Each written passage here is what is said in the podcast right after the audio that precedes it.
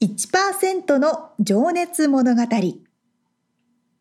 海外に住んでいる日本人は日本人総数のわずかに1%この番組では海外進出や起業を果たしたビジネスオーナーや経営者また各業界のプロフェッショナルな方々へ対談形式でインタビューをしていきます。日本の未来を背負うグローバルなプロフェッショナルたちの仕事哲学とそこに燃える情熱に迫ります You ready?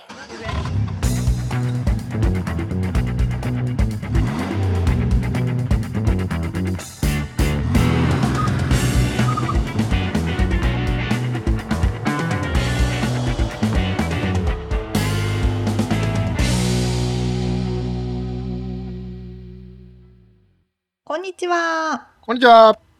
1%の情熱物語226回です皆さんお元気ですか？秋ですね。ですねあの前回のエピソードでうん。ミッツさんが家の前に置いてあった手紙の話をしてたじゃないですか Hey neighbors って書いた手書きで書いてあった封筒の話をしましたね。先週ね。そうそうん。うでなんだろうと思って開けたらうん。普通の広告だったってやつ、家のリフォームの広告だったっていうオチですけど。そうそうそうはいそうあのね私も同じ系統の話があってあ、そう、俺ももう一個あんだけど。じゃあ次ミツさん次はそれねはいはえ同じやつかな？わかい。いや、んないわかんない。同じかもね。ポストにまああ、あ、じゃあ違うかな。ういろんな広告入ってくるじゃないですか封筒にね、いはで自分の名前が書いてあったりとか家族の名前が書いてあったりすれば自分たちのだってわかい。るあであとはまあえっと、このエリアの人向けとかこのここに住んでる人へとかって書いてあってあ広告だなって表を見てわかるじゃないですか。あ。はいはいはい。であ捨てようと思ってパッてその封筒の裏を見たらうん。裏がはんなんか、ま、丸くあの透明な窓みたいになっててちょっと中身が見えるみたいなねうんうんうん。感じで中が見えたんですよ何が入ってるか。はい。そしたらねお金が入っててあのえ、札が？あの普普通に1ドル札札が入ってて1ドル札1ドル札2枚ね。まああの、1ドル札が2枚入っててはいはい。え？でもまさか本当なわけって思うじゃないですか。えちなみに宛名宛名は何だったの？ローカルレジデントとかそういう。宛名はここのエリアの名前でここのエリアにお住まいの人。じゃあさっきのネイバーみたいな感じのネイバーまあローカルの向けのはいはいはい。だから名前沙織ちゃんの名前はなかったってことね。じゃないうん。全く。っていうのでえでもさすがに本当にちょっとちゃんと見たらお金っぽいから開けざるを得ないじゃないですか。お金そのまま捨てられない。それは開けますね。はいはい。で開けてそしたらちゃんとした1ドル札が2枚2ドル入ってたわけですよ。なんかでもそう使い込んである感じ。しピン札ではない。あピン札ピン札です。はあはあはあはあ。なるほど。ピン札が2枚入っててはい。初めての経験だったので、はい。まあ、中もちゃんと見たわけですよ。はいはいはそしたらあのいわゆる日本のテレビの視聴者率調査いうん。みたいな感じではいはいテレビってデジタルと違って直接視聴率を測れないのではいはい。日本の場合はあのランダムに選ばれた人の家に確かその器具を置かせてもらってそこから数字を多分取はいるみたいな形になってそうだるんですけど。ね。なんか聞いたことあるな。うんうん。うんうん、そういう感じのものでアンケートに答えてくださいっていう内容だったんですよ。なるほど。で、そのお礼として、そう まず2ドルはこの開けてくれたお礼にまず2ドル差し上げます開けてくれたお礼に。おうおうでああ、そう答。えてくれたらまた5ドル送りますって なるほどねる。そうそういうそか、多分俺それ受け取ったことあるな。う嘘うん。多分お金5ドル入ってた5ドルももらったような気がするな。へえちょっと覚えてないけど。面白かあった。面白いなと思って書いた記憶はあるよ。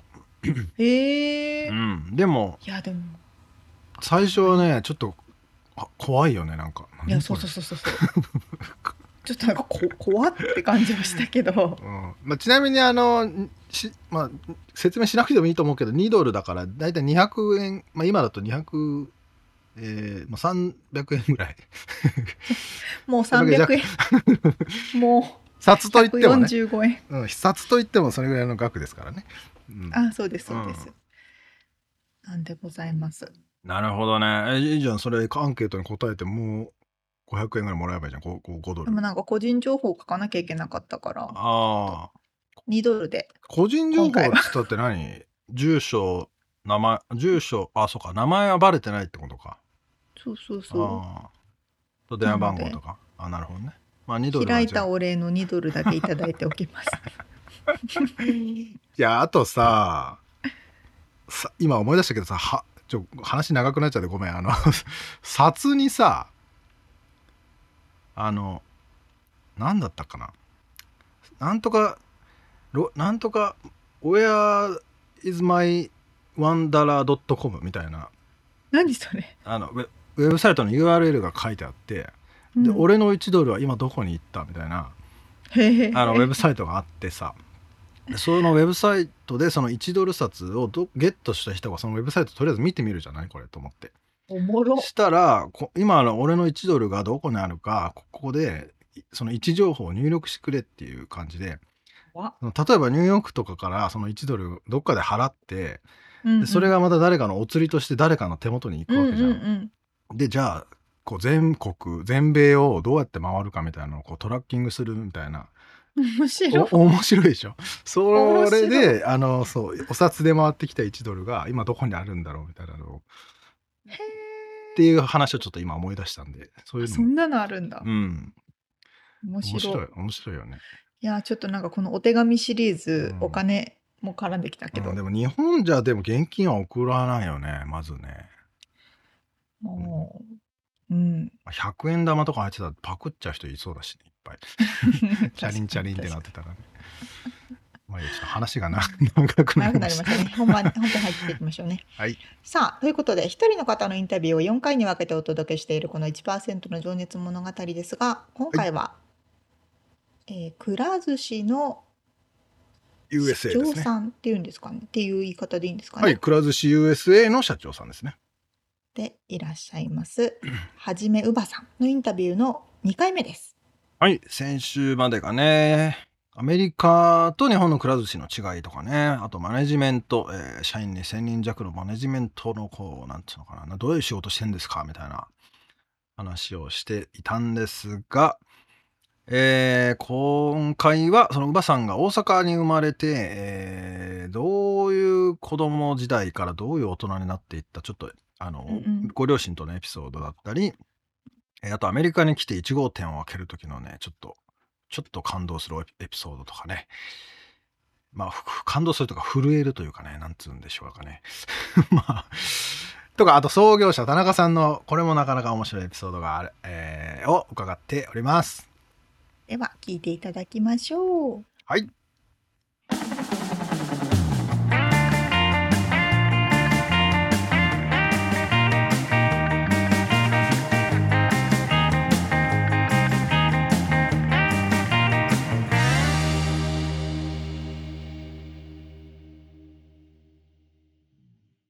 はい。じゃあ、ちょっと今から過去の話に入っていきたいと思うんです過去の話はいはいじゃあ、まずあの、幼少期のお話、どういう子供だったかっていうのをちょっと伺ってもいいですか、おばさんが。そうですね。まあ自分は大阪大の阪出身ですね、私は。はい、大阪の大阪市内。はい。はいで、育ってまして。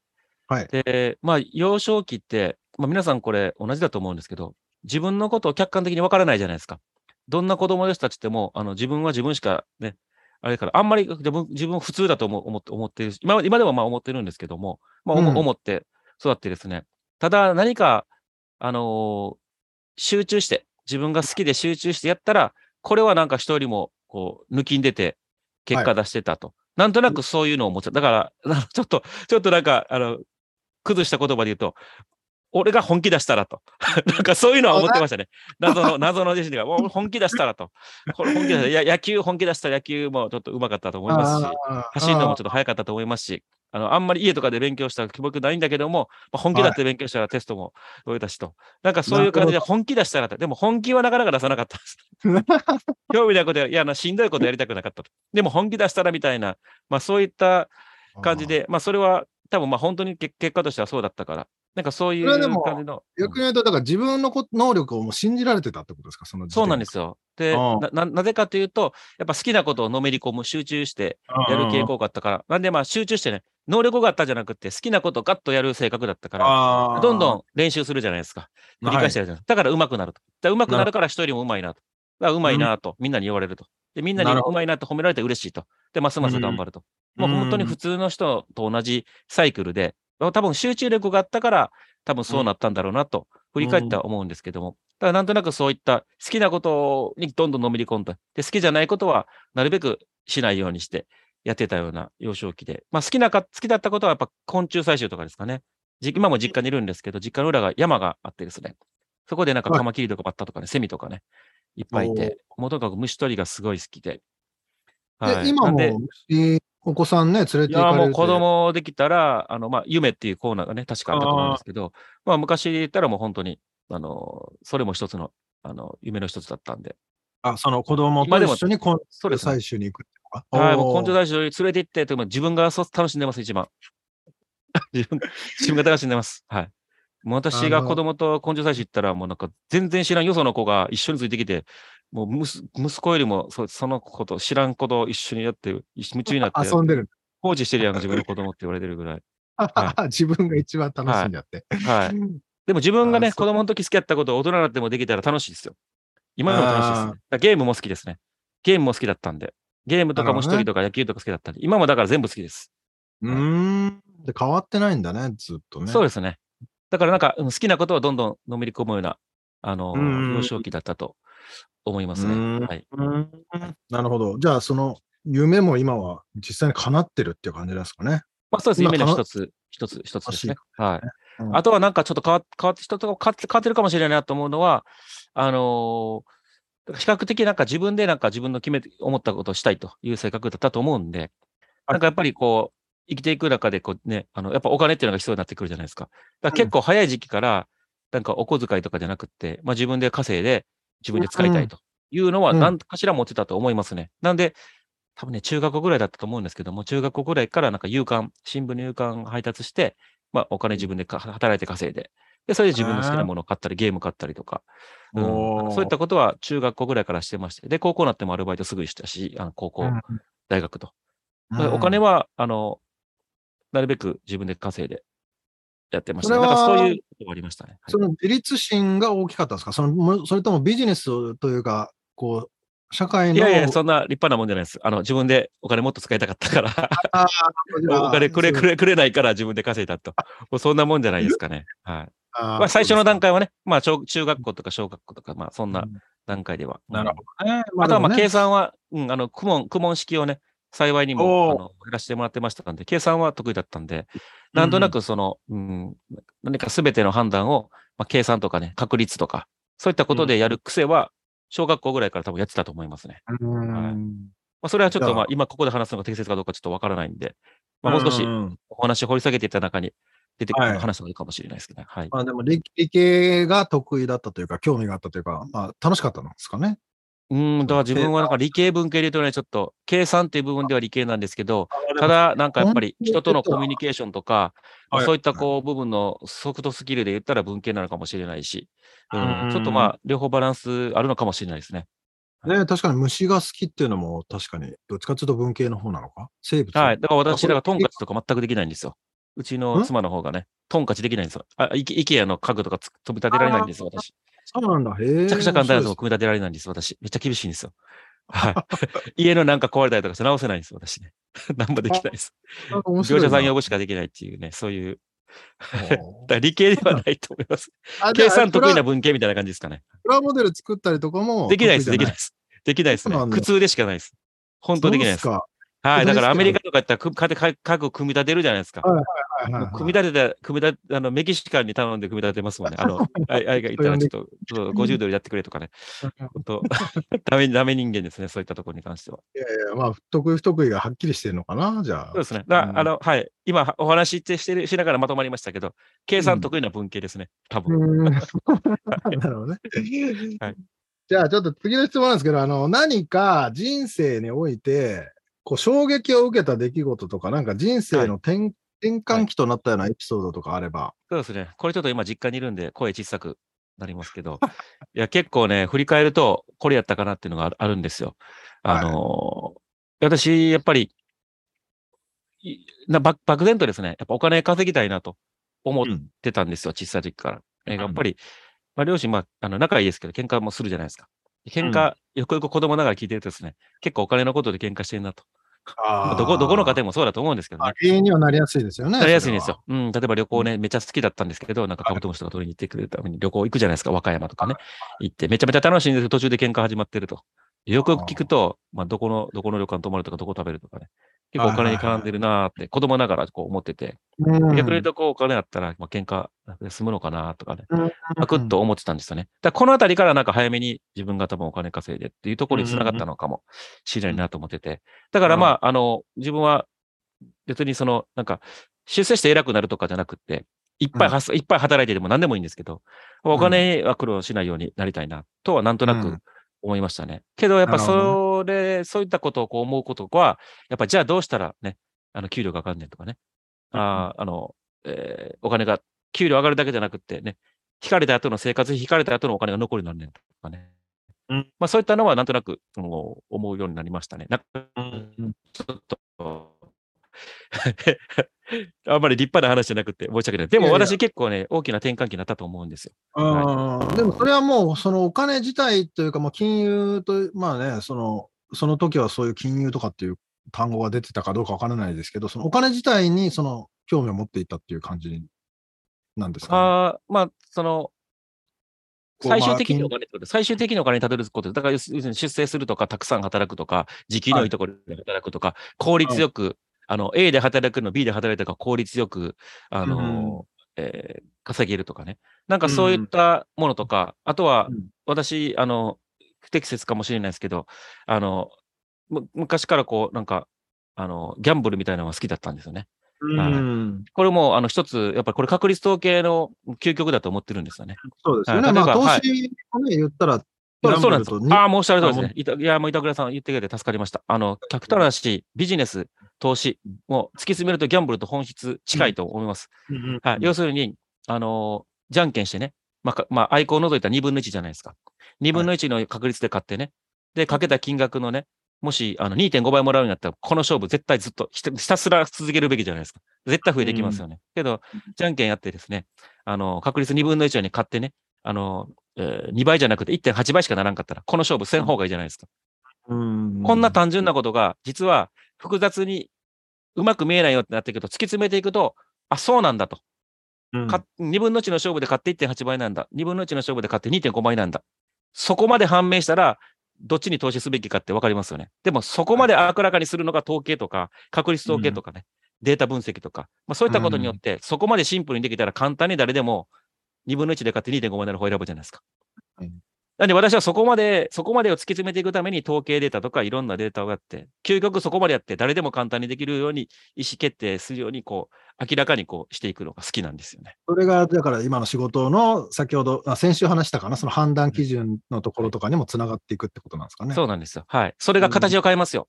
あの、うん。A という物件がね、例えば、はい。ロサンゼルスにね、A という物件が、トーランスの物件があって、で、うん。B にあのサイプレスの物件があって、うん。A と B はい。どっち出すべきか。でも突き詰めていくと、本当に突き詰めて、煮詰めていくと、さっきみたいに単純になってくるんですよ。こっちの方が成功確率高いと。うん、リスクもあるけれども、と。失うものはこれだけどリターン多いと。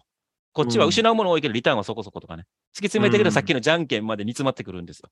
煮詰まるまでうん。なるほど。突き詰めていったら、結局一緒やな詰まるまで限りなく、そこに近づけるまで数字をいっぱい集めてきたり、あのーその判断基準の資料を持ってくるっていうはいことをそうですね。はい。なんで、まあ、トランプのゲームにしても、あの、そういった、いわゆるまあ日本の娯楽でパチンコにしても、結局まあやってやってらっしゃる方はわかると思うんですけども、まあ、この台それかこの台それかで勝てる確率、必ず勝てるっていうのはないんですけど、確率がね2%上がるとか1%上がるとか3%上がるぐらいはあるんでね。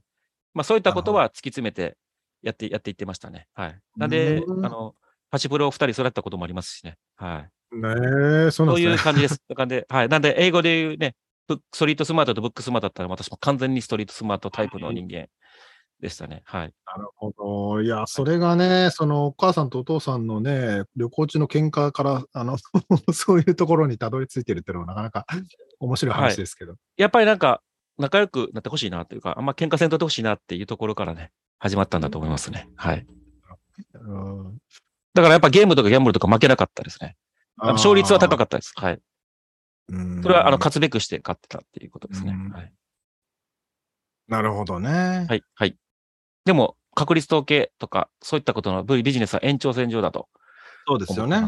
はい。うんまあ、それが100%それではないとはし、はいない100%それだとは言えないかもしれないですけど、はいほぼそうですもんね。はい。究極に詰めていった、いったら。はい。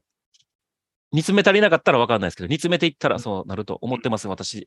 少なくとも私の、私がやってる仕事内容は、はい。それに近いですね。パパンデミックとかそういうね、予想できないことが起こらない限りね。はい。まあ、広告費ね、こんこんだけ突っ込んでるけど、リターン、ね、どれぐらい期待できるかとかね。あのこの広告だとこうだけど、広告をとかね。うん、結局は、突き詰めていったらこうなると思いますね。はい。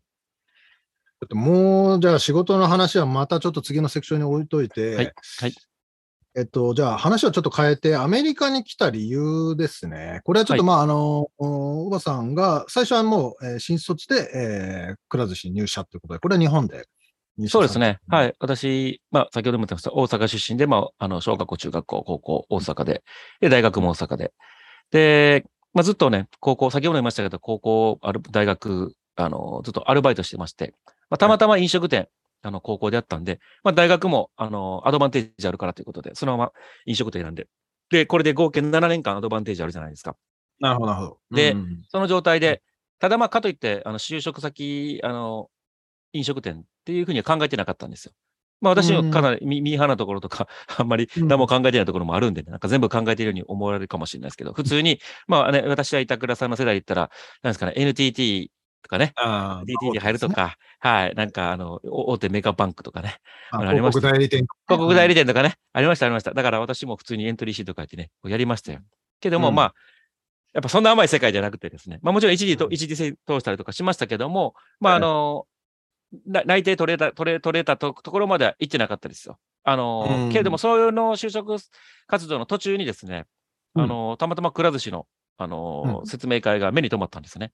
で、あなんで目に留まったかっていうと、あのまあ、ゴルフ、まあ、遊びゴルフみたいなのもこう大学の友達としてたんですけど、その代わりにくら寿司の一つのろあの、えー店舗にあのはい行ったことがありまして、で私、食べに行ったってことですね。食べに行ったんですよ。はい。で、飲食店でバイトしてましたから、まあ、なんとなく景気悪いなと。あの、ちょうど氷氷河期だったと思いますけど、我々の学なるほどは。うん。調子悪くて、けれども、くら寿司がめちゃくちゃ繁盛しててですね、こんな繁盛する飲食店あるんだと、びっくりしてですね、うんなんとなく記憶に残ってたんですよ。だから、うん飲食、就職活動した時の、なんかリストの中に、くら寿司さんの時にピンときたんですよ。これは、自分の7年間のバイトの経験、しかもバイトのトップまで私も集中したらやるタイプだってお話ししたと思うんですけど、まあ、すでにバイトトップになるんですね。はい。はいで両方で。うん。で、あ、これ、バイトでは、ね、トップでやってきたからと、あ、すぐに店長になれんちゃうかと。うんガンガン登っていけるんじゃないかと。しかも、うん見た限りめちゃくちゃ人気、めちゃくちゃ人気やったけど、店回ってなかったと。多分人足りてないと。うん、多分成長に追いついてないと。自分が入ったうんら多分すぐにチャンスになるんちゃうかなと。ピンときたんで、あ、もうちょっと就職活動もやめやと。あ、これで解放されるし、やったと。それであの面接行ったら、やっぱりまあ、あの、意気投合してですね、担当者の方と。もう君決めてくれたらもう一時で私が勝手に内定出すと。内定出すと。だからもう決めてくれと、他のややめてくれと。いや、いや口頭でもいいからやめて、やめるって言ってくれさいと。やめますと。はその場でえ言って、ーパート決まったと。はい。ああ、それで、まあ、一応形だけ社長面接やってくれということで、まあ、あのはい今の創業者のね、社長の田中と。やってやりましたえーそうなんですまあ、それがくら寿司の就職したきっかけなんですよね。はい。なんかでもやっぱ相性良かったなっていうか、ご縁があったんですね。そうですね。運が良かったです。はい。あ、それで社長さん質問はそれれでしたね。確か、あの、新卒してクラうん入ったかどうか。はい、そういうことです。であのーそれで、まあ、なので、その時は、その海外に行こうとかっていう別に考えはあったわけじゃない。全く、全くないですね。はい。なんで、大阪のくら寿司で、大きくら寿司とともに大きくなって、大阪行って、うん兵庫行って、滋賀県行って、関東行って、はいやってる中でくら寿司がね、アメリカに進出するというところで、ああ、うんそうなんだと。で、進出するんだと。もう最終私、まあ、課長ぐらいだったんで、課長クラスだったんで、その時。ではでも結構あれですよね、オペレーションのトップみたいな感じのそうですね。オペレーション。ンの部門の統括してまして、で、関東にいて、で、ああ、出すんだ、本当に。ああ、社長すごいなと。誰が行くんかなと思ったら、あ君も来いと。あ、そうですかと。でも君はなんかオペレーションの意見を聞きたいということで、まあ一緒にね、あの、田中社長とかと、あの、まあその時の取締役の人たちと一緒にシアトル行ったんですよ、最初ね。で、はい。シアトルで物件があって、これどうするってなったんですけど、土壇場でなくなって、一旦白紙になったんですけど、またロサンゼルスのね、物件でも具体的に決まったと。あ、そう、ついに決まったかと。じゃあまはいた君、この前も言ったからオペレーション見てくれということで、3ヶ月ぐらいだけ応援行ってくれと。わかりましたと。英語も喋れへんけど、まあなんとかなれたかと思って、うん3ヶ月行ったんですよね。そうしたら、まあ、うちその時のトップの人が、まあ、事情でかいあの戻ることになって、日本、急遽。で、トップの人がいなくなって、トップ不在で、でももうお店契約してるし、工事もなってるし、オープンも近づいてるし、誰かが仕切らなあかんということで、私が、まあ、この周り見てたら、まあ自分しかおらんなということで、まあ、うん。英語も全然できないなかったですけども、仕切ったということで、まあ会社の事情で行ったってことです。はい。自分は、あの、アメリカ行きたかったってことはないんですけども、まあなるべく死ぬ時には地球上のいろんなところを見てから死にたいなと思ってたんで、まあいい機会やなと思って軽く考えてたあら、まさかそのまま残されると思わなかったっていうことです、ね。はいはいまあそんなもんです。はい。そうですか。その時はまだご結婚はされてらっしゃらなかったんあしてないですね。でだからそれもリアルなもんで30でね、い希望はしてなかったけど、英語も喋らへんところ行ってですね、で、日本人も1%しかね、1%の物語が1%しかいないです。結婚相手1%の中から選ぶなんて、ってもう終わりかな、これは、と思ってたんですけど、まあ、運よく、素晴らしい人を見つけることができました。素晴らしい。それが、まあアメリカ来たきっかけです。はい。じゃあ、まあ、意図せずトップになり、その US でちょっと仕切らなあかんなという状況にななり、はい、そうですね。そこからもう始まっていったわけですね。で、その。まま、はい、あのーえっ、と、それがだから2009年に1号店で、はい。まあ、実はその最初の店がね、あの、普通のレストランにあって、それが失敗してですね。で、でクローズして帰ってこいって言われたんですけど、いや、回転寿司やりたいですと。いうことで、じゃあ君残って何人かだけ残ってお金1億円だけでやれと。そうでしたね。そんな感じだったんですよね。そういったのが2007年、2008年ぐらいになって。で、2009これ年に自分が言い出した回転寿司を上げれたということです。そうですよね。そこで馬さんは、ちょっと勝負に出たというか、自分ならやれるっていうふうに、自信があったっ。て。その時ですね、くら寿司は東北の出店失敗してですね、もう十何店舗全部クローズして、もう会社存没存続の危機っていう状態で、そことアメリカの失敗が重なったんですね、1号店ね。あの回転寿司じゃない1号店が失敗。だからもう完全に帰ってこいと。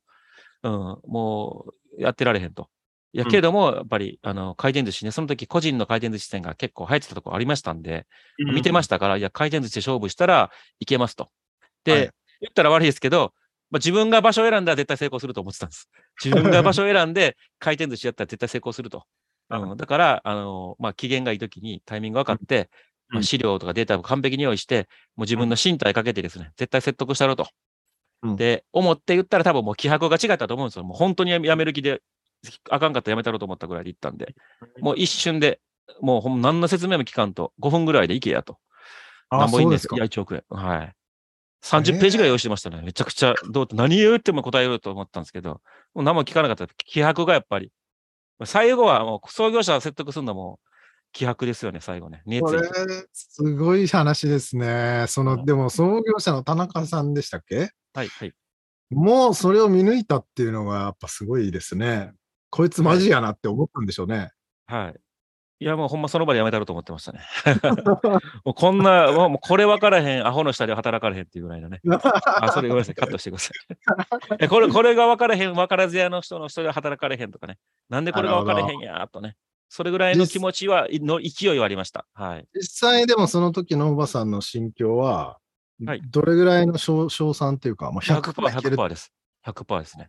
絶対成功すると思ってました。それぐらい、ね、ご存知だと思うんですけど、今のワバイの場所めちゃめちゃいいじゃないですか。そうですねあそこで失敗したらもう無理だと思ってました。逆にあそこで失敗したら、くら寿司とか回転寿司アメリカで無理やなと思ってましたんで、なるほど、なるほど。絶対成功すると。でも開けましたらね、やっぱり予想通りだったんで、うんだから先ほど、なんか多分、のこ後々質問あるかもしれないですけど、ね。うんはい。やっぱり達成した時とかっていうのは、やっぱそういう時じゃないですかね。自分が信頼かけてまでやった時に、結果出たら見たかと。もう世界中に先言うたやつ見たかと。言ったやろと。うん、ほんまに見たか、世界中に見たかと思いましたね。まあ皆さんビジネスでやって成功した人は多分そうだと思うんですけど、ね一番最初そうですね。うんうんはい。じゃあそここれはね、誰かのアイデアをね、誰かのアイデアを遂行したとかじゃないんですよ。自分のアイデアをやって、反対されて押し切って、それで実全社見せて。はい。全社反対ですよね、そんなの。お前。こんな時に何を言ってんだっていう感じです、よね。だから1億円だけだった。だからね、冒頭で話しましたが、タウンハウスね、借りて、ねで、駐在員4人ね、で 共同生活して、音、野郎が3、4人共同生活して、車もシエナ1台だけでね、やって、オフィスで、ね、2階のオフィスで、うんラップトップ1個で、クイックブックスで、ど素人がくあの会計締めて、で、最初の1号店のあの従業員さんもタウンタウンハウスであの面接して、タウンハウスのキッチンで寿司ロボット置いて、あの外国人寿司の作り方、片言の英語で教えて、ってやりましたよ。はい、1号店のオープン。はい、ガレージ創業ならぬ。タウンハウスその時のメンバー、今めちゃくちゃ上層部でいますから。ら。はい。もういつまでも笑い話になります、その時。ねはいそういう話めっちゃ楽しいっすもんね。はい あの時ひどかったよなっていうね。はい。そうですか。いやー、なんかかっこいいな。いえいえ。そこからでも、まだちょっと IPO まで行くまでの話をね、ちょっと聞きたいんですけど、あはい、どうぞ。まあ、その時が1号店がだから2009年で、で今、2022年8月時点で、8月末時点で40店舗。はい。全米40店舗。はい。40店舗12の州とワシントン DC ですね。なるほど。はい。で、えーなので、そのペースっていうのは、まあ、僕もちょっと昔ね、ウバさんに話を聞いたのは覚えてますけど、その日本だったら、もう店舗をコピーして、場所だけ決めてピンピンピンと、パッパッパといけるのが、US は結構、なんていうんですかね、コピーしてるだけじゃダメなんだっていう話はその時そうですねまあ、比較としては、あの、まあ、うち、えー姉妹会社が台湾にあるんですけど、台湾はうちアメリカよりも5年遅れて創業したんですけど、ど店舗数抜かされちゃってます。ああ、そうですか。はい、恥ずかしながら。うん。けどやっぱり今ね、あ台湾は日本のに近いものを持っていったら、まあ、8割方受け入れられますから。そうですね、はい。もう知ってやっぱそこがね違うんですよね。だからほとんどもう日本の、あのーデザイン、店舗デザインとかメニューとか、あとその、なんか会社の文化とか、うん、それもだから日本のそのまま行ったら、その日本のそのままのことを学びたいとかやりたいというふうに台湾人の方は思ってくれる人が多いと思いますんで、まあ、そのあたり、あの、違いがあると思いますね。で、うん。あの、逆にアメリカでは日本のやり方そのままやった会社は成功したところもあると思うんですけど、まあ、ほとんどが失敗するというところありましたんで、やっぱり、あの、振り返って15年でね、40店舗っていうのは、まあ、もともと考えたことからも程遠いぐらいスローペースになってしまったんですけども、けどやっぱ最初の10年間はきちんとアメリカの方にそのメニューなり、アメリカの人の食べ物の思考なり、あとはこうサービス、求めているサービスレベルなり、あとは物件とかね、そういったことにアジャストする時間が必要だったと。いうふうにははい。思ってますんでね。最初の10店舗までやっぱ10店舗ぐらいしか、最初の10年間10店舗ぐらいしかできなくて、うんで、残りの5年間で残り30店舗カットね、行きましたんで、うん。まあ必要ななるほど10年間だったと思いますけどね。それう、ん。それの、それをちょっとショートカットしてね、パッとやってしまうと、ね、はい。失敗事例たくさんありますから、ここでは具体的な名前は言いませんけど、はい。まあ、上場失敗したところもありましたしね、日本の。そうですね。いきなり失敗したところありますもんね。はい。いね。いきなりっていうのがキーワード失敗したところありますから。まあ、あの、あ れだから、言ったら、だから、そのエリアに住んでる人種も違えば、そうですね。こう、なんつうんだろうな、ふあのー層も違う、その人、えー富裕層もあれば、そうですねの貧困層もあもうそれが全部違うん全ですね。くはいでは想像できないぐらい違う。そうですね。まあ、アメリカっていうのが世界中から人が集まってる国なんで、はい。なんで、言うたら全ての国の人の思考とかも、まあそういったことも入り混じった中でビジネスしていくっていう部分で、なんで、まあ世界で一番難しいっていうふうに思いますけどね。確かにそうですよね。はいうん。はい。なんで、まあ台湾だったら台湾人の好みの合うビジネあのメニュー、ビジネスモデルやれば、そのフォーマットでね、ガンと広げていけますし、中国だったら同じですし、インドだったら同じなんですけど、アメリカっていうのは世界中の人がミックスされてる国なんで、その人たちにバランスよく、あの、程よく支持されるやつをアジャストしていかなあかんと。しかも、やっとアジャストしたとしても、カリフォルニアとテキサスで違うと。ね。で、カリフォルニアとテキス。サスでまた台湾と日本ぐらいの距離もあって、で、またはい全然人種も、あの、人種っていうか人種構成も違うし、食べ物の思考も違うし、ね、はいあの、全、何もかも違ったうん。だからめちゃめちゃ難易度高いけど面白いですよね。はい。まあでも、そのね、10年経つ、た10店舗まで10年かかったけど、そこから上がってきてるってことは、もうそのティッピングポイントを超えたというか、今からこう、スピード上げていくぜみたいな感じにはな、まあね、お IPO もしたということで、そうですね。そういうフェーズに入ってるということなんですかね。そうですね。あのーまず日本の最新のシステム、この許認可を取れることができてですね、そういったこの高速ベルトっていうね、注文したものを運ぶベルトですとか、あとビッグラポンっていうあのゲームのシステムですとか、タッチパネルのシステムとか、そういった最新版のものの認可が取れてですね、あの何年か後かに、創業者何年か後かにですね、これでオペレーションが簡単になったりですとか、集客力も非常に上がって、やっぱり利益が出やすくなったと。あと運営もしやすくなったと。まあ、これが一つの転換期ですね。あともう一つが、そのトヨタさん、あの、ミニマムウェッジですね。最低時給が上がるとカリフォルニアで。で、それがアナウンスされてですね、あの、くら寿司は、あのね、つい最近値上げを発表しましたけど、日本のくら寿司。あの、創業してから全く値上げをしたことがなかった会社だったんで、この値上げをせざるを得ないぐらい最低時給が上がると。その中で値上げして受け入れられなかったらビジネスが終わってしまうと。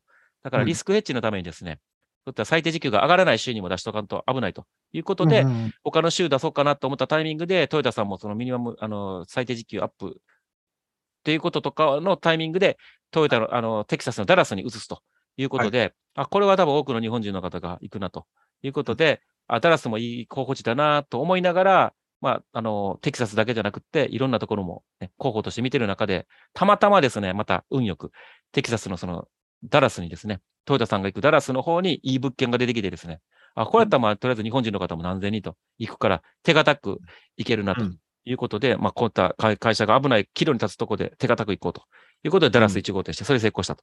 これであの、カリフォルニアと、あと、すごくユニークなテキサス。しかもカウボーイで肉食べると、魚食べないと言われるところで成功して、あ、これで、うんあの、全米行ける、あのー可能性が広がったなということで、このあたりぐらいからね、あのー売り上げも人も利益も出てきましたから、かガッと加速していったっていうタイミングになりますね。はい。それがなので2015年とかそうですね。そのあたりですね。はい。ねそこからまあ4年後ぐらいに IPO することになるんですけど、はい。なるほど。それはもう IPO を考え始めたのはいつ頃なんでしょうか？IPO は、あの、社長の田中は、創業者の田中は、もう、あの、アメリカ来た時に、ね、あの、上場しろと言ってましたんで、おまあ、上場自体はいつか上場する、しろということなんですけど、まあ、あまりにもこうね、板倉さんとお会いした時ね、あの、店でまだ多分シェフコート着てね、自分で寿司作ったりとか、店長やってて、はい何でも自分がね、もちろん広告を直接やってたから板倉さんと直接やってたんですけど、まあ、何でも自分がやった時代なんで、まあ、上場って何やねんと。そもそも上場って何やと。あよくわからんと。うん。さっきの上場条件すら知らんと。まあそんなレベルのところですけど、一応まあ言われてたことは言われてたんですね。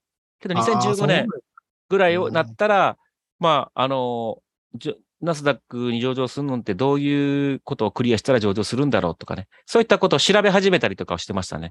やっぱり結構、あの、ダラスとかでもドカンと当たりましたんでね。はい。はいあ、これは、あ何年後かだったら、ね、あの、まあ、エクセルとかで簡単なあれ作ってですね、あ、何年後ぐらいだったら届くかもしれないなと。まあ、そんなんは意識し始めましたね。その、テキサスで成功し始めた時ぐらいには。はい。ねえ、あの時もね、テキサス引っ越しますって言ってね、行っちゃったと思って。ダラス行きましたね。はい。楽しかったです。はいま。あでも本気なんだなとは思いましたけどね。はい。はい。まあでもやっぱり建設会社さんとかもね、いやもううち行くんで、あの、全部お願いしますから、ちょっと拡大してくださいって言ってね。あのくださいっつってつくるさん、つくるさん、はい。もう来てくれましたから、だからカズさんでめちゃくちゃ感謝してるんですよね。あはあそうですか。い。口約束っすよ。はい。口約束で、まあもちろんね、絶対に約束守るつもりだったから多分伝わったんだと思うんですけど、彼らもね、やってくれて。まあそういったところ、カリフォルニアでお世話になった人たちが結構ね、信用できる人がいっぱい来てくれましたから、にうんほとんど日系の企業さんでしたけどね、ありがたいことに。はい。で、皆さん今、今もお付き合って、皆さんもね、成長して、ね、やっぱり成功の果実をね、やっぱり共有できたらよかったなと思いますけどね。はい。素晴らしいお話です。本当にね。まあその創業、乳母さんがね、その創業者の田中さんに気迫で説得したという話もね、すごい面白かったですけど。はい。まあ他にも何回かありましたよ。はい。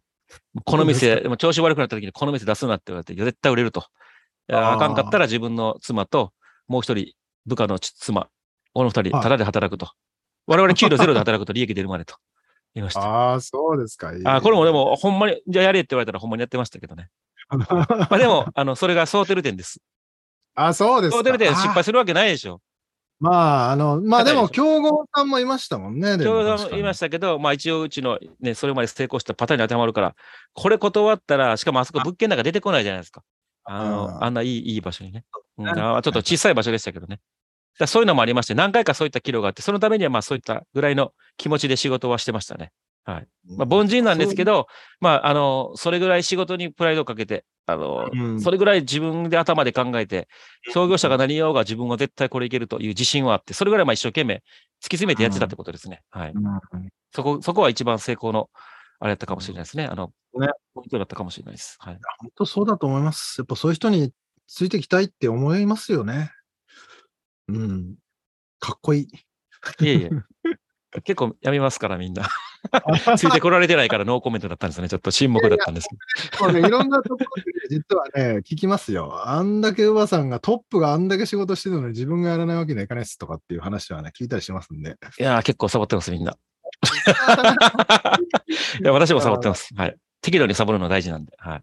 いや、サボサボってるからサボってる人のことね、す気持ちわかるよ、と思って。ででも逆に、だからサボりたい気持ちもわかりながらね、まあ、その気持ちもわかりながら組織作っていくっていうのも大事かなと思ってるんで。自分はだから普通の人の気持ちがわかるから、緊張するし、サボりたいなと思うし、あの、給料上がりたいなと普通に人並みに思いますし、はい。はいこれが大事だと思います。そういうのに全く興味ない、なんかお坊さんみたいな人が社長だったら多分ね、会社そうなりますよ。ね、はいあとガチガチにね、やりすぎてもね、はパーフェクトって絶対ないですね。そうです、そうです。はい。まあ、ちょっと話止まんないんですけど、じゃあちょっとそろそろ次のセクションに。入っていきたいと思います。はい、はい、どうぞ。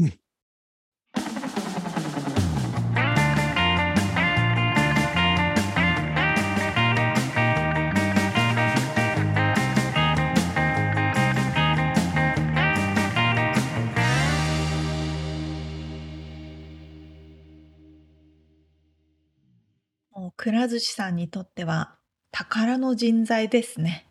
本当だよね。うん。このね、最後の創業社長の田中さんとのお話は面白かったですけど、こんな従業員いないですよ。これでもね、それを見抜く創業社長もすごいよね。そう、その通りですね。うん 気迫でだけでもそのプレゼン資料30ページ用意してったのにそれを見る前からもう行うんって。こいっていうね、分かっちゃったんですね。まあこういう話ねちょっとまあ実はね他の日本で上場してる企業さんで、えーこちらに子会社で来てる、うんえうんうんーでそこの代表を務めた方からもねそういう話が似たような話がやっぱりあって。へその人を選ぶ時のやっぱ最終的なこのこうなんかこいつならできるっていうかね、ーうんうんそれを選ぶ社長さんのこのなんつうの？人をね見る力ってすごいよね、と思うね。本当本当にそうですね。へえ知らなかったそんなねあの撤退みたいなことになっていたっていうこともし知らなかったですうんね。そう僕はまあ乳母さんからねその話は聞いててだからもう戻ってこいって言われてんだけど乳母さんが「いやこれ絶対いけます」って言って あの見事に成功させてるからねその本当アーバイン店は今でも大繁盛ですけど、まあどこも大繁盛ですけどね。そうですね、うん、どこ行っても並んでる並んでるもんねイメージあります。ほんとそう。うんねえこれこそまさに V 字回復ですね。うん、そうだね。だから本当多分もう日本側も多分もう東北で出店失敗してたってその時期言ってましたけど、うん。そういう時にそのなんつうの説得ができるみんなが反対してる中で。うんうんうん。でその自信は多分前前先週からもね話してるけどやっぱその数字とか確率とか統計へのこだわりうん。があって。うんで絶対にこれいけるって自分でそれを信じられてるっていうのがねあ、うんあのただの勘とかじゃなくて、えーうん確率的にもう絶対大丈夫って思っ思えてるのがすごいよね。本当ですね。いやなんかあの最初のそのうん新入社員として新卒で入られた時のお話とかうんもされてたじゃないですか。んなんか本当にご縁があってたまたま入っうんてアメリカにもたまたま来られてって感じだったんです本ね。当そうですよ。だから、ウバさんが望んでね、アメリカやりますとかって言ったわけじゃないんだけど、うまあ、ん。なんか、たまたまトップになっちゃって。まあそこでね、でも、あの、今、あの、奥様とも出会いもあったということで、本当にこう、ラッキーというか、なんというか、あの、そういう面もあったと思うんですよ。その運の強さってういうのはね。んうんうん。もちろん実力もある人ですけど、うん。面白いよね。本当面に。白い。なんかへえ、そうなんだ。なんかこう大企業の経営者になる方うんとか代表をされている方って、もともとそういうう経営者になりたいとか、うんそういうのがあってやってるやってらっしゃることが多いんだろうななんて勝手に思ってたんですけど。こういうばさんみたいなねタイプうんもうんうだでね。すね。うんまあでも出世欲はあったとは思うけどね。うん。というかまあ そうの稼ぎたいっていうのがね多分確かに。言ってましたけど、うん、あなんかこう一応こう雇われている社長ではあるけれどもいわゆる雇われ社長じゃないじゃないですか。自分で起業家としてやってらっしゃる感じですよね。一緒だと思いますよ。それは。US うん。で外国でね、そんな別に英語を学んできたわけじゃないし、うんうんうん。まあ本人も言ってましたけど普通の大学出てますからね。あ の普通ど 普通代表って言ってましたけど、それでねそこまでやれるのはもう創業者と言っていいと思いますけど。うん起業家ですね。面白い、ねほんと、うん。まあそれでいてこうなんか雲のひ上のひ人のような存在というよりもめちゃめちゃ身近なに感じる喋り方をしてくれるんで。そこがいいですよね。確かに。うん。やっぱこう自分もバイトをね長年うん現場でやってらっしゃったから、その人たちの気持ちもわかるし、うんうんうんっていうところはやっぱり勤めてる側からして、うん。彼の下で働く人からしてうん。もすごくね信頼がおけるうんうん方ですよね。うん。へあえ面白い。そんな乳母さんなんですけどはい。来週はもうちょっとこうん。の仕事に対してのこだわりとかね、ありそう。もっともっと掘り下げておりますので、えー、あとはね、自分の、自分へのこの、なんつうのかな、こう、モチベーションの上げ方みたいなね、自分なりうんうんうんのやり、乳母さんなりのやり方があってね、それも面白いんですけどね。その辺の話を伺っております。楽しみにしております。はい。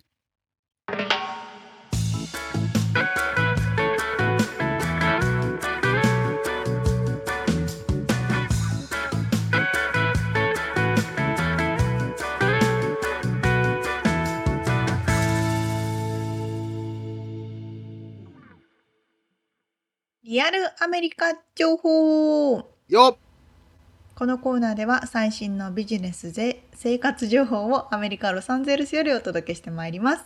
イェイイェイ。ちょっと噛んだ。うん。えー、知ってるっと。あの、やっと、やっとやっとやっと、おう免許証が届いたぞ おーなんか今回は割とあれじゃない？うまくい、うまくいったというか、もう一回ややり直ししたしてたもんね。そうです。えっと、一番最初に、うんえっと、更新の手続きをしたのが今年の4月なので、5、6、7、8、9、あ、5ヶ月で届きました。その前回はちなみに？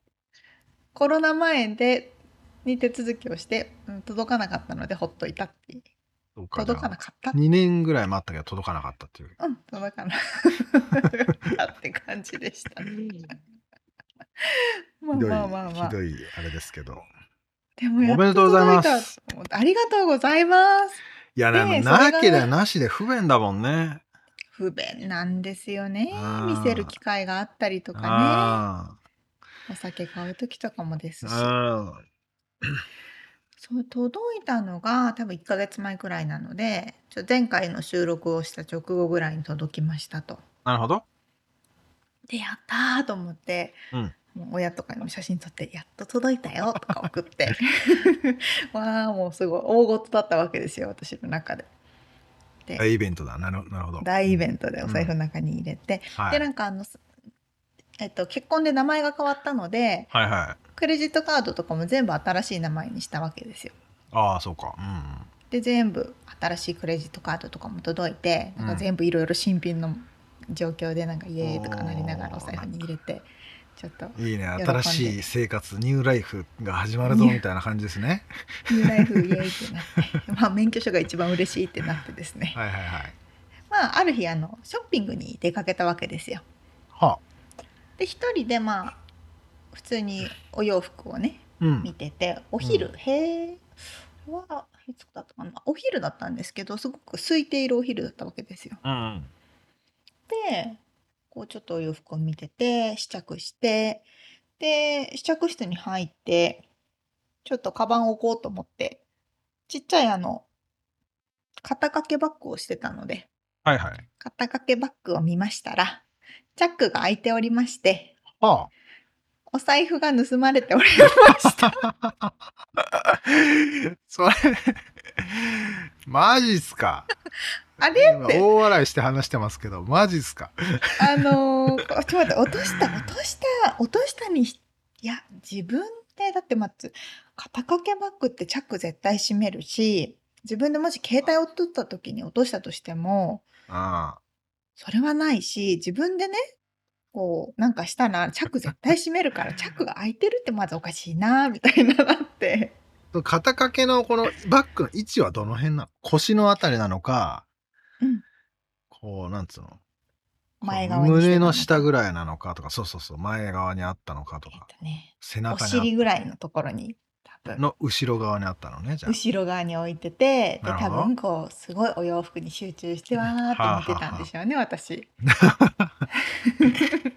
ああ、で、試着室に入ってさ、着ようかと思ったら、来たらあれ？お財布だけないぞってなって。ああ、でそ一応お店の人とかにも聞くけれどもそんなもうまあ。まあ服な、服なんか着てる場合じゃないね、もう。来てる場合じゃないからやべえってなってっていうか 免許届いて1週間だぞってなって。そっちね。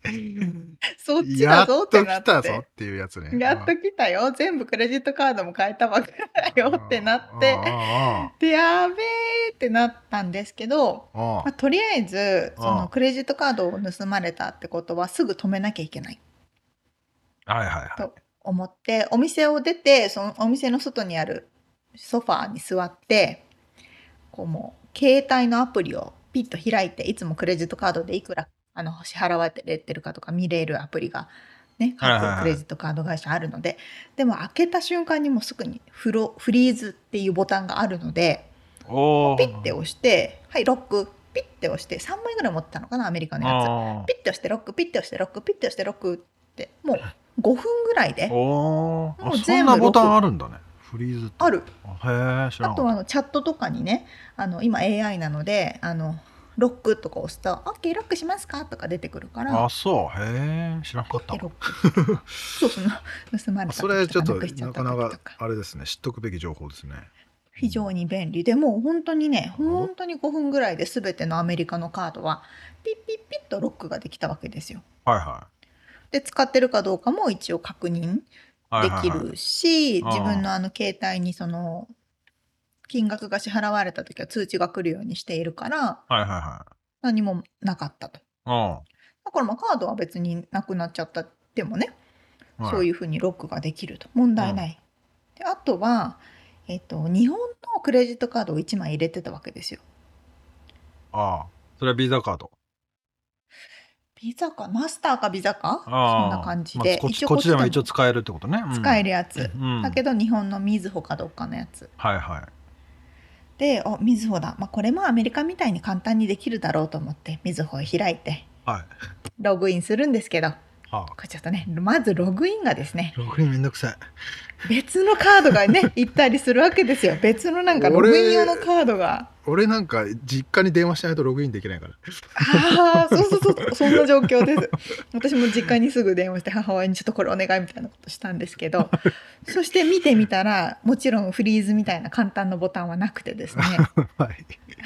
それでここの番号に問い合わせてください。アメリカの番号はこちらですと書いてあるから電話するじゃないですか。はいはいでもはアメリカの番号って10桁なんですけどその番号なんか12桁ぐらいあって絶対につながらない番号が書いてある。いなんだそれ。えあの81とかそのあの国番号とかじゃなくて？じゃなくて。マジ？何それ？国番号だったらね1プラスじゃないですか。とか8プラス 1? ああにアメリカはねそうだね。アメリカは。でとかなのになんか見たことのない。12桁ぐらいの番号が書いてある。あれじゃない？インドとかにつながるんじゃないの？ああそういうことかな。し知らんけど。かもですね。でもなんか全然そのかけられもしなくて。ああ確かに。な、日本のまあ、そうなるわなそりゃ、待って。で親に日本の番号にかけてもらって止めてもらったんですけどはいはい。またこれフリーズってのができなくてなんかもうそのカードを一旦配信にしますみたいにな めんどくさ。日本日本のやつちょっとめんどくさいアメリカみたいにやねしてみたいな。でまあ一応全部止められたのではい。何もなかったんですけど。ちょっとまずその前にちょっと聞いときたかったんだけどここで聞くべきかわかんないんだけど、店の人には聞いたの？その財布落ちてなかったっていうのは。うんうん。ああそ聞きました。なかったんだ。うんなかったけど全然。オッケーオッケー。まあそれで？なかなかアメリカじゃ出てこないですよ。まあ出てこないけどね。う ん落ちてても。うん。で、まあまあ次の日に日本のやつを止めて。次の日に止めて、はい。もうだからクレジットカード自体は。でもうその日のうちに、えー、と全部のアメリカのクレジット会社に再発行手続きをピッピッピッってボタンを押すだけなんですけどああ違う番号でもう一回再発行してくれとはいはそうそうなくしたとか盗まれたってボタンを押せば、そうじゃあ無料で送るねって全部ピッピッピッって送って、もう1週間経たないうちぐらいにもう全部のカード新しく来て、いはいはいはい。で日本のカードは使えないまま。でえそれはでうん。うん。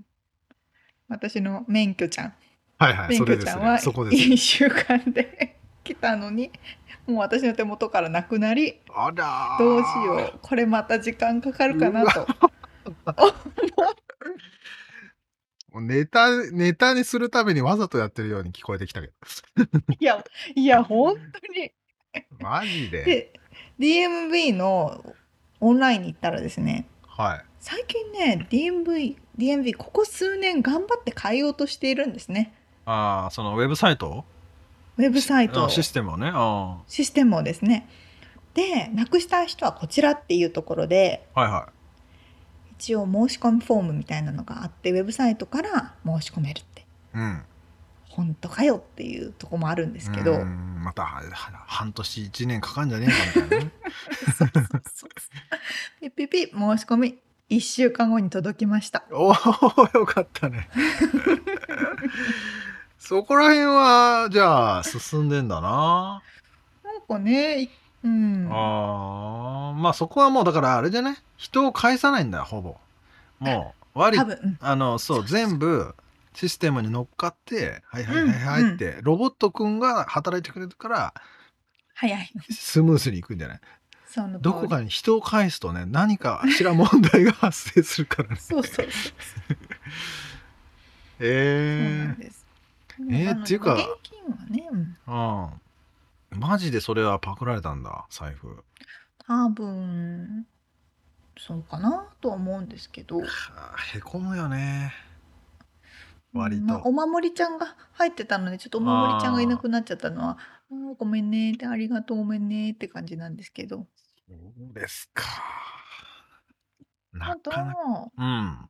アメリカのそのクレジットカードはいはい。の場合はすっごいスムーズにうん。何にも問題なくできたし早かったし、確かにね。あとね あの一つのところとかはその盗まれたってピーピーって押して、うん。ロックかけるね。ロックかけるピーピーって押して、うん。新しいカード発行するね。ピーピーって押したらじゃあカード発行してる間にこの iPhone で使える Apple え Apple Pay、Apple Pay、うん。Apple Pay 用のデジタルのやつ新しいの発行しておくねって言ったからもう何にもあの隙間がなくはいはいはい。まあ使いました。ほとんどねクレジットカード社会ですからね。うん。あのないとちょっとねあの生活がしにくくなっちゃうしね。そうそうそう。その辺をちゃんと保証してくれてんだね。すごいね。だからん。本当何も持たなくても携帯さえあればって感じ。ほんとそうだね。まあこれはでも本当にまあ日本とだけじゃないけど比べるわけじゃないけど 差が出るよねその辺のアプリのうん。便利さとか、すごい出まあ、あとこの何クレジットカード他のだ誰か知らないやつに使われた時にそのディスピュートってさあの異議申し立てができるじゃない、あれも割とスムースにすぐに返金してくれるし。返金してくれる。あのあとアマゾンとかのねオーダーのうん。もうリターンとかもめちゃくちゃスムーズだもんね。そうボタンほんと届かない時2クリック3クリックでもう完了みたいなね、この便利さはあの日本の銀行のアプリとかにはもうもう真逆だよね本当に。うんすごい真逆。どんだけめんどくせえんだと思うもんそうそうそうそうそう。本当になんか日本の使ってたあなん何回ログインしなきゃいけないんだみたいなね。使いにくいしね。こう直感的にわからない。うんこれどこに行けばいいの一体っていう。いやーそう本当に。本当に昨日楽天使ってて全然ねうん。ログインボタンさえ見つけられなかんないもんね本当に。そ うそれはでもやっぱりアメリカの良さでもあるしそのアメリカの、まあ、教育水準の日本の高さでもあるんだよね。日本は教育水準が高いからみんなそういうことが分かるんだけどこっちは分かんない人もいるからもうパッと見てパッと分かるようにしないと、もうクレームが来まくるからおそらく。だからまさに多分あのユーザーフレンドリーにならざるを得ないっていうのはね。うんうん、確かにみつさんがおっしゃる通りいろんなタイプの人がいるから、うんうんうん本当にまさにこれがユニバーサルデザインということでして、そうですね。それはいいのか悪いのか、まあだから直感で分かるようになってるから、便利だなと思いますよね。いやうん、すごいねそこ便利だなと思いました。まあその分そういう釣りのような犯罪も多いというまああありますね。でも初めてだったんですけどみつさんあります経験とか。あるよ。あの、でもそれはね、一回かな、あの、ライブでもうもみくちゃにされた、ささされたというか、されに行ったというか、もうそういうのが好きだったから、もうぐちゃぐちゃになって暴れ回ってるライブで、な財布がすられたのかなくなったのかよくわかんないけうど、ん。で、その当時はもうあのソーシャルセキュリティカードをなんか財布に入れててさ、え知らなかったからね。でそれがなくなったのはちょっと焦ったけど、まあ別に今んとこ問題ないんですけど、でも沙織ちゃんもでもなん日本のクレジットカードをなぜ入れてるんだろうと思ったけど、あほんとね日本のお金でたまに買いたい時があるんだ。ことがああってあ、なるほどね。直近で。あ、そうなんだ。ああ、そういうこと。そうなんでたまたま入ってた。そういう時になくすんだよね、たまたま。免許が届いた直後に。まあまあまあ、笑い話が一つ増えてよかったですね。って思うしかない。勉強になりました。こういう仕組みになってるああ、なるほどね。う。ん、うん。こういう風にすぐできるんだとか。日うん。本は複雑な まあでもだから逆に言うと日本は財布落としてもほぼ帰ってくるからね。あの、そうねね。ロストファウンドに行ったら、なんかそんな話いっぱい聞くよね。アメリカが日本に帰って財布なくしたけど、駅に届いて感動みたいな話ね。素晴らしいことですね。どっちがいいのか。そうね確かに こっちが100%帰ってこないからね。帰帰ってきたとしても中身はないからね、まず。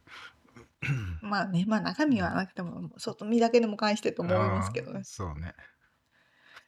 ということでリアルアメリカ情報でした、はい。締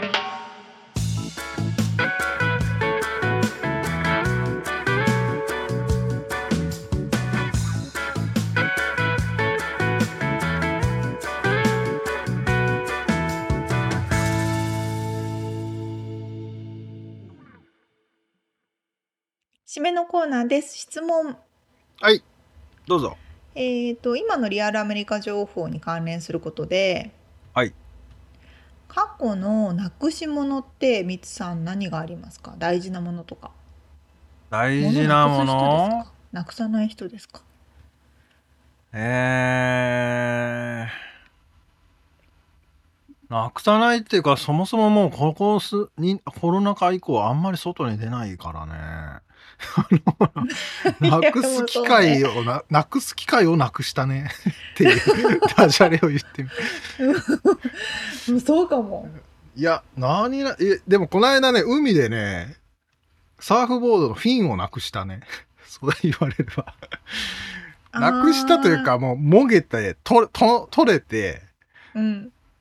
探そうにも海底だから、も探せない。う、見つけられないっていう。まあ、それはしょうがないか。なんかなくしたもんあるっけなあんま思いつかねえな。なんかあった？沙織ちゃんあ。るかな この前のプールに入ってて、プールジャグジーか。家、家のジャグジーに入ってて、うん。多分 10, 10人ぐらい入れるジャグジーなんですけど、え、けえな。結構大きい。10人も入れないか。まあでも入れるぐらいジャグジーで、はい。で、あの、姪っ子、甥っ子ちゃんたちが来てたから、あの、水中ゴーグルを投げて遊んでたんですよ。ジャグジーに？ジャグジあのあわー。あわあわの状態ね。あわあわの中で、ああの、こうやってあ。泡ブルブの中にポイルブルってこう下から泡泡出てる状態でね。うん。あそれは楽しそうだけど。そうごちゃごちゃになるからどこに行ったどこに行ったみたいなので みんななんか探してたんですけど。透明のね完全に透明の水中ゴーグル？ああ。ポッて投げたらこう中に一緒の色になるからなかなかこう見えづらいじゃないですか。ああ、それ探すの楽しそうだけどね。うん。でめめっちゃおいこちゃんめいこちゃんとあないあ旦那と3人でもうずーっと中探しててあまあ言うてもそんなに大きくないからもう端から端まで探してたのに。あ。結局消えちゃったの。15分ぐらい探したけど 見つからなかった。ああ、そう。まどこに行ったんだろう。翌日とか見た？翌翌日。うん？多分あの排水溝あのところに流れてったんじゃないかなっていう。あなるほどね。ええなくし物ああ、面白いじゃん、でも。でもそうね。海だ海ではね結構なくしますよね。ゴーグルとか帽子とか。ああいや、あの、指輪とかさ、ピアスとか時計とか、あれを、あの、ピーピーって、あの、であー。なんつうの、あれ、鉄、金属探知機。金属探知機で探してる人、いいるいる。るんだよね。いっぱいいるよね。あれも結構楽しそうだけどね。見たことあります？あの YouTube のうん。あ前言ったかな？潜水士さんたちとか結構海底深くまで潜れる海底深くっていうか。潜れる人たちの YouTube で。ボンベなしで、あの、自分の息だけでってこと？あボンベあり。あ、ありなんだ。あダイビングか。ダイバーのあ。人た。ち。が金属探知機を持って川とか海すんだ。海底を探すっていうのを YouTube めっちゃ楽しいです何が出てくるかみたいなね。ああ、面白そういろいろ出てくるあ そうそうそうあ。いや、めっちゃ沈んでるよね。俺もフィン返してほしいもん。まあまあ高えんだよ、あれ。100、そう、100え高っ150ドルぐらいするんだ、あの、フィンだけね。高っで1個は、1個だけもげてるからさ、1個あってもしょうがないからさ、どうせ2個買わないといけなくて。そうなんだうん、誰か見っけてくんねえかな。しばらく探してたんだけど。結構高い そうそう。えー、久々にも揉まれて、海底まで持ってかれて、ガーンって海底にぶつかって、ボードと。したら、上がってきたらもうボ、ボコって、フィンが取れててさ、ねえじゃんってなってさ。えそんな海底にぶつかるほど浅いんですか？どこですかまあまあまあ浅いよ。エルポート。沙織ちゃんも入った、一緒に入ったことああるよ。のーもう恐怖のエルポート 恐怖のエルポ。恐怖のエルポなんですよ。あの、もう、鬼、鬼ダンパーが来るっていうね。ちょっとまあ言ってもわかんない人多いと思うけど。半分半やばい分天国が見えるやばいやってことですねつが来るんですよ。はいそれにタイミング超悪いとこでハマって。ああと思って、でも全然体はね、なんともダメージなかったからね。とかってボードとともに海面に上がってきてでちょっとパドルしてみたらなんか傾くぞみたいな感じで、なんか変だぞみたいなで裏っ側見たらもう1個なかった。棒あらまあ。えー、はい。なんか なんか安いのとか見つかるといいですけどね。まあそうですね。探します。さあ今日お伝えしましたインタビューとリアルアメリカ情報のインフォメーションはブログに掲載しております。podcast.086.com、podcast.086.com、または1%の情熱物語で検索してみてください。はいえー、番組がちょっとでも面白いと思っていただけたらぜひフォローをお願いしますお便りレビューもお待ちしていますそして番組サポーターパトロンさんからのご支援も引き続きお願いします詳細はウェブサイトを見てね今週も聞いてくださってありがとうございました。ありがとうございますまた来週お会いしましょう。スリには気をつけてねじゃあね